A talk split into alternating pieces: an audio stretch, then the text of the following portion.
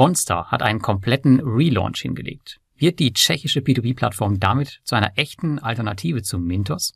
Das und vier weitere kurze Meldungen bekommst du in den heutigen Peer-to-Peer-Kredite-News. Darunter sprechen wir über die aktuelle Lage in Kasachstan, die Twino-Expansion nach Indien, Anpassungen im Land-Secured Auto-Invest und die Income-Seeders-Kampagne. Alle Informationen, die du jetzt gleich hörst, sind wie immer zur weiteren Recherche auch nochmal im Blogartikel verlinkt, den du in den Show Notes findest. Und damit viel Spaß. Und wir starten mit dem brandheißen Thema Kasachstan. Denn in der letzten Woche hat jemand unter meinem News-Video gefragt, wieso ich nichts zu Kasachstan gesagt hätte. Neben der Tatsache, dass das Video komplett Estate Guru gewidmet war, macht es nicht immer Sinn, auf jedes Thema gleich aufzuspringen. Denn oft ändert sich die Lage sehr schnell, so wie es hier nun bereits passiert ist. Die Proteste sind wohl weitestgehend abgeklungen. Der Flughafen wurde wieder für den internationalen Flugverkehr freigegeben und die russischen Truppen ziehen sich zurück. Was für uns Investoren aber wichtig ist, Zahlungen laufen laut mehreren Mails der verschiedenen P2P-Plattformen wieder reibungslos und es gab bisher meinem Wissen nach keinerlei Verluste. Damit beginnt das P2P-Jahr 2022 nicht direkt mit einer Katastrophe. Und das bedeutet, wir können uns alle wieder schlafen legen. Ganz gut nachzulesen ist der Fall auf dem Mintos-Blog, den habe ich euch mal auch im Blogartikel verlinkt. Denn anders als bei Vovo hat Mintos hier diesmal extrem schnell und konsequent reagiert. Und damit kommen wir zur News Nummer zwei. Eine neue P2P-Plattform, der ich von Anfang an meine volle Unterstützung zugesagt habe, das ist Income. Der Grund dafür ist deren Sicherheitskonzept, welches uns Investoren deutlich bevorzugt. Und je mehr Unterstützung eine Plattform wie Income erhält, desto mehr Druck können sie auf die konventionellen P2P-Marktplätze wie Mintos, Bonster etc. ausüben, die uns dann ihrerseits ebenfalls mehr und mehr Sicherheitstechniken bieten müssen, um noch konkurrenzfähig zu bleiben. Ich unterstütze Income als regulärer Investor auf der Plattform und natürlich auch mit meiner Reichweite im Internet. Seit letzter Woche ist es jedoch für euch auch möglich, euch über Seeders an dem Unternehmen selbst zu beteiligen. Ich weiß, dass einige von euch hier sehr gerne in die P2Ps direkt investieren.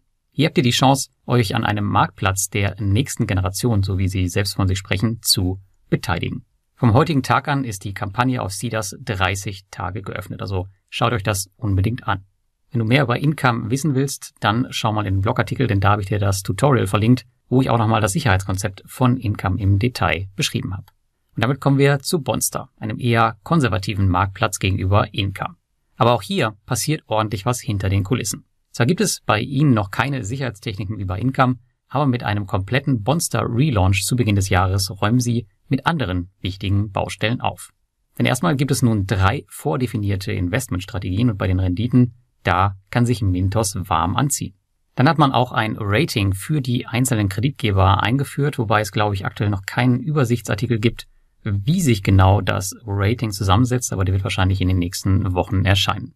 Und auch das Interface wurde komplett überarbeitet. Mit diesen Änderungen ist Bonster gerüstet für das neue Jahr und kann seine Marktposition außerhalb des Baltikums, nämlich aus Prag, weiter ausbauen. Jedoch ist das Ganze definitiv noch ausbaufähig. Die Anlagestrategien erinnern für meinen Geschmack ein bisschen zu sehr an Mintos, also da hätte man sich vielleicht ein bisschen mehr Mühe geben können. Und auch das Rating ist, wie gesagt, noch nicht eingängig erklärt. Nichtsdestotrotz werde ich mal 1000 Euro bei einer der neuen Strategien investieren und schauen, was so passiert. Gestern Abend habe ich mir dann die Zeit genommen, um auch nochmal das Tutorial auf dem Blog zu bearbeiten und die neuen Screenshots einzubauen. Also wenn du da mehr über Monster wissen willst, dann schau dort einfach nochmal vorbei. Und damit geht's über zur News Nummer 4. Die Einführung des Auto-Invest auf Land Secured war schon eine große Hilfe. Nur die 250 Euro zu Beginn waren vielen ein Dorn im Auge.